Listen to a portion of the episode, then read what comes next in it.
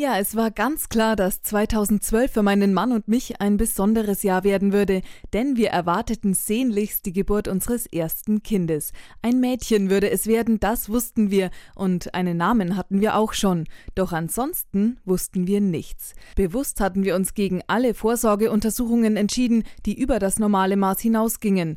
Wir setzten auf Gottvertrauen, dass mit unserem kleinen Mädchen alles passen würde. Klar, manchmal kamen Zweifel oder Ängste auf. Was ist nur, wenn das Kind nicht gesund ist?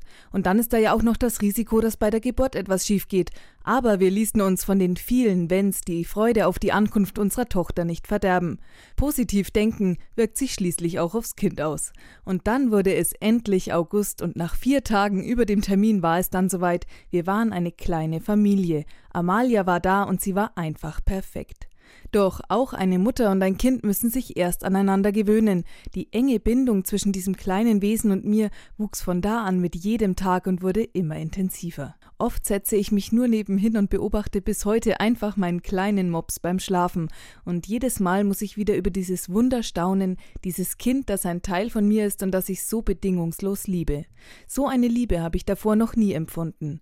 Manchmal laufen mir einfach so die Tränen hinunter, wenn ich Amalia anschaue. Und ich schicke viele Stoßgebete zum Himmel, dass sie ein glückliches und langes Leben haben wird. Dabei hoffe ich auch immer, dass ich sie lange Zeit auf ihrem Weg begleiten darf, denn als selbstverständlich sehe ich es nicht mehr an viel mehr als ein Geschenk, und durch dieses Geschenk erhält dieses Jahr auch Weihnachten als das Fest der Liebe für mich und auch für meinen Mann eine neue Bedeutung. Auch wenn wir zwar Maria und Josef heißen, nicht aber in einem Stall in Bethlehem Eltern geworden sind, so glaube ich doch, jetzt können wir erst begreifen, wie viel Liebe und Glück es bedeutet, von Gott mit einem gesunden Kind gesegnet zu sein.